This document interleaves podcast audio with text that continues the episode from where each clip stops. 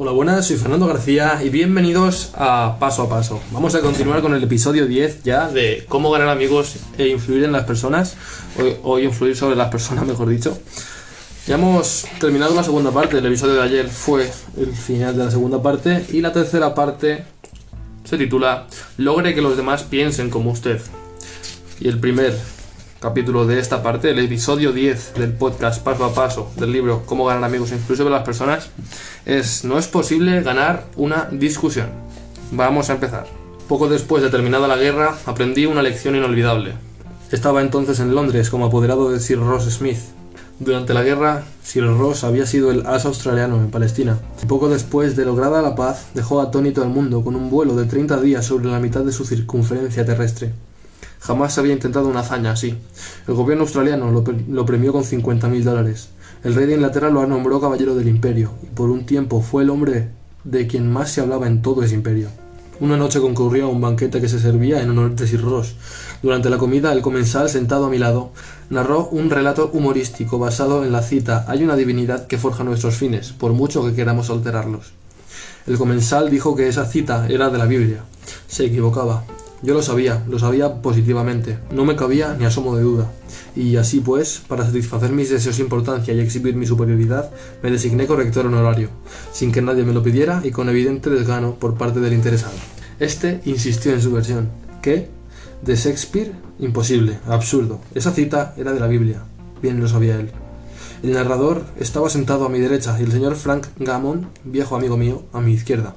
Gammon había dedicado muchos años al estudio de Shakespeare el narrador y yo convivimos en someter la cuestión al señor Gammon. Este escuchó, me dio un puntapié por debajo de la mesa y dijo, Dale, este señor tiene razón, la cita es de la Biblia. En camino a aquella noche dije al señor Gammon, Frank, bien sabes que esa cita era de Shakespeare. Sí, está claro, Hamlet, acto quinto, escena 2. Pero estábamos allí como invitados a una fiesta, querido Dale. ¿Por qué demostrar a un hombre que se equivoca? ¿Has de agradarle con eso? ¿Por qué no dejarle que salve su dignidad? No te pidió una opinión, no le hacía falta, ¿por qué discutir con él? Hay que evitar siempre el ángulo agudo, hay que evitar siempre el ángulo agudo. Ha muerto ya el hombre que dijo esto, pero la lección que me dio sigue su curso. Era una lección muy necesaria para mí, un discutidor inveterado. En mi juventud había discutido de todo con mi hermano. En el colegio estudié lógica y argumentación y participé en torneos de debate. Posteriormente, en Nueva York, dicté cursos sobre debate y argumentación, y una vez, me avergüenza confesarlo, pensé escribir un libro sobre el tema. Desde entonces he escuchado, criticado, participado y estudiado los efectos de miles de discusiones. Como resultado de todo ello, he llegado a la conclusión de que solo hay un modo de sacar la mejor parte de una discusión, y esa es evitarla. Evitarla como se evitaría una víbora de cascabel o un terremoto. 9 de cada 10, cuando termina la discusión, cada uno de los contendientes está más convencido que nunca de que la razón está de su parte. No se puede ganar en una discusión, es imposible porque si se pierde, ya está perdida, y si se gana, se pierde. ¿Por qué? Pues suponga usted que triunfa sobre el rival, que destruye sus argumentos y demuestra que es non compos mentis. ¿Y qué? Se sentirá usted satisfecho, pero ¿y él? Le ha hecho sentirse inferior ha lastimado su orgullo, ha hecho que se duela de ver que usted triunfa, y un hombre convencido contra su voluntad sigue siendo de la misma opinión. Hace años, un belicioso irlandés llamado Patrick J. O. Aire, ya sabéis mi pronunciación en inglés, ingresó en una de mis clases. Tenía poca instrucción, pero ¿cómo le gustaba discutir? Había sido chofer y se inscribió en mis cursos porque trataba por entonces, sin mucho resultado, de vender camiones. Unas pocas preguntas permitieron destacar el hecho de que no hacía más que discutir y pelear con las personas a quienes quería vender sus camiones. Si un presunto comprador decía algo en contra de los camiones que vendía, Pat se enceguecía y se lanzaba al ataque. Él mismo nos lo contaba. A menudo he salido de la oficina de un futuro cliente diciéndome, se las he cantado claras a ese pajarraco. Sí, es cierto que se las había cantado claras, pero no le había vendido nada. Mi primer problema no fue el de enseñar a Patrick J. O'Aire a hablar. Mi misión inmediata era enseñarle a abstenerse de hablar y evitar las luchas verbales. El señor O'Aire es ahora uno de los mejores vendedores que tiene en Nueva York, la White Motor Company. ¿Cómo lo ha conseguido? Escuchemos su relato. Si entro ahora en la oficina de un presunto comprador y me dice, ¿qué? ¿Un camión White? No sirven para nada. Yo no usaría uno aunque me lo regalaran. Voy a comprar un camión tal. Yo le respondo, amigo mío, escúcheme, el camión tal es muy bueno, si lo compra no se arrepentirá. Los camiones tales y cuales son fabricados por una muy buena compañía. El presunto comprador quedaba sin habla entonces. Ya no hay terremoto para discutir. Si me dice que tal es el mejor camión y yo asiento, tiene que callarse. No se puede pasar el día diciendo es el mejor cuando yo estoy de acuerdo. Abandonamos entonces el tema del camión tal y yo empiezo a hablar de las condiciones del camión guay. Hubo una época en que si una persona me hubiera hablado así, yo habría perdido el tino. Había empezado a discutir contra el tal y cuanto más hablara, tanto más discutiría el comprador en favor del rival. Y cuanto más discutiera el comprador, tanto más fácil sería a los rivales vender su camión. Al recordar ahora aquellas cosas, me pregunto cómo pude vender jamás un camión. Perdí muchos años de mi vida por discutir y pelear. Ahora cierro la boca. Da mejor resultado.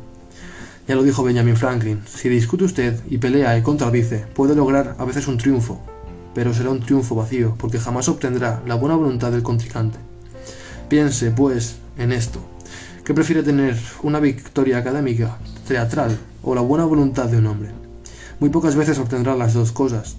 El diario de Boston Transcript publicó una vez este significativo epitafio en solfa. Yacen aquí los despojos de un pobre viajero. Murió defendiendo su derecho de paso. Razón le sobraba, estaba en lo justo, cierto, mas tan muerto estaba como si hubiera errado.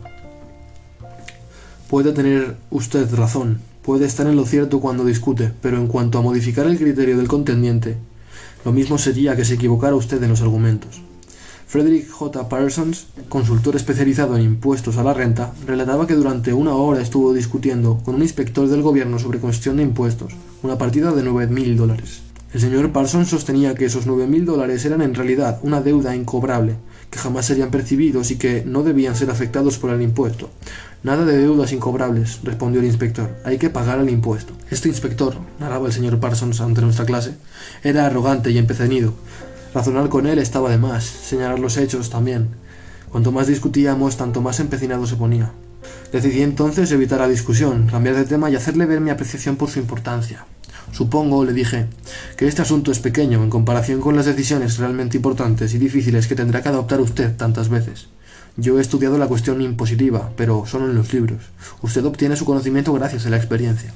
A veces desearía tener un empleo como el suyo, así podría aprender muchas más cosas. Dije francamente lo que sentía al respecto. Pues bien, el inspector se irguió en su silla, se echó hacia atrás y conversó largamente acerca de su trabajo, de los hábiles fraudes que había descubierto. Su tono se hizo gradualmente más amistoso y por fin empezó a hablarme de sus hijos. Al despedirse me prometió espontáneamente que estudiaría mejor mi problema y en pocos días me haría conocer su decisión. Tres días más tarde llamó a mi oficina y me informó que había decidido dejar la declaración de impuestos tal como había sido formulada por mí. Este inspector demostraba una de las debilidades humanas más comunes. Quería sentirse importante y mientras el señor Parsons argumentaba con él, satisfacía ese deseo afirmando bruscamente su autoridad. Pero tan pronto como se admitió su importancia y se detuvo la discusión, cuando pudo revelar ampliamente su yo, se convirtió en un ser humano lleno de simpatía y de bondad. Buda dijo, el odio nunca es vencido por el odio, sino por el amor. Y un malentendido no termina nunca gracias a una discusión, sino gracias al tacto, la diplomacia, la conciliación y un sincero deseo de apreciar el punto de vista de los demás. Lincoln reprendió cierta vez a un joven oficial del ejército porque se había dejado llevar a una violenta controversia con un compañero. Y Lincoln dijo así no debe perder tiempo en discusiones personales la persona que está resuelta a ser lo más que pueda, y menos todavía debe exponerse a las consecuencias, incluso la ruina de su carácter y la pérdida de su serenidad. Ceded en las cosas grandes sobre las cuales no podéis exhibir más que derechos iguales, y ceded en las más pequeñas, aunque os sean claramente propias. Mejor es dar paso a un perro que ser mordido por él al disputarle ese derecho. Ni aun matando al perro se curaría de la mordedura. En un artículo aparecido en Bits and Pieces se publicaron algunas sugerencias para impedir que un desacuerdo se transforme en una, en una discusión. Acepte el desacuerdo. Recuerde el eslogan. Cuando dos socios siempre están de acuerdo, uno de ellos no es necesario. Si hay algo que se le ha pasado por alto, agradezca a quien se lo recuerde. Quizá este desacuerdo es su oportunidad de corregirse antes de cometer un grave error. Desconfíe de su primera impresión instintiva. Nuestra primera reacción natural en una situación desagradable es ponernos a la defensiva. Puede ser para peor, no para mejor. Controle su carácter. Recuerde que se puede medir la dimensión de una persona por lo que la irrita. Primero, escuche. Dele a su oponente la oportunidad de hablar. Déjalo terminar. No se resista. Defienda ni discuta. Eso solo levantará barreras. Trate de construir puentes de comprensión, no construya altos muros de incomprensión. Busque las áreas de acuerdo. Una vez que haya oído hasta el fin a su oponente, exponga antes que nada los puntos y áreas en que están de acuerdo. Sea honesto, busque los puntos donde pueda admitir su error y hágalo. Discúlpese por sus errores. Eso desarmará a sus oponentes y reducirá tu actitud defensiva. Prometa pensar y analizar con cuidado las ideas de sus oponentes y hágalo en serio. Sus oponentes pueden tener razón. Es mucho más fácil, en este estadio, acceder a pensar en sus posiciones antes de avanzar a ciegas y verse después en una posición en que sus oponentes puedan decir, quisimos decírselo, pero usted no escuchó. Agradezca sinceramente a sus oponentes por su interés. Cualquiera que se tome el trabajo de presentar y sostener objeciones está interesado en lo mismo que usted. Piénselos como gente que realmente quiere ayudarlo y haga amigos de sus oponentes. Posponga la acción, de modo que ambos bandos tengan tiempo de, de repensar el problema. Sugiere realizar otra reunión más tarde ese mismo día o al día siguiente para presentar nuevos datos. Al prepararse para esa reunión, hágase algunas preguntas difíciles. ¿Tendrán razón mis oponentes? ¿Tendrán parcialmente razón? ¿Su posición tiene bases o méritos ciertos? ¿Mi reacción solucionará el problema o solo impedirá mi frustración? ¿Mi reacción acercará o alejará de mí a mis oponentes? ¿Mi reacción elevará la estima que me tiene la mejor gente? ¿Ganaré o perderé? ¿Qué precio tendré que pagar por ganar? Si no digo nada, el desacuerdo se desvanecerá. ¿Esta ocasión tan difícil es una oportunidad para mí? Jean Pierce, el tenor de ópera, después de casi 50 años de matrimonio, observó Hace mucho tiempo mi esposo y yo hicimos un pacto que hemos mantenido a pesar de toda la furia que hemos podido llegar a sentir uno hacia otro. Cuando uno grita, el otro escucha. Cuando dos personas gritan, no hay comunicación, solo ruido y malas vibraciones. Regla número uno. La única forma de salir ganando en una discusión es evitándola.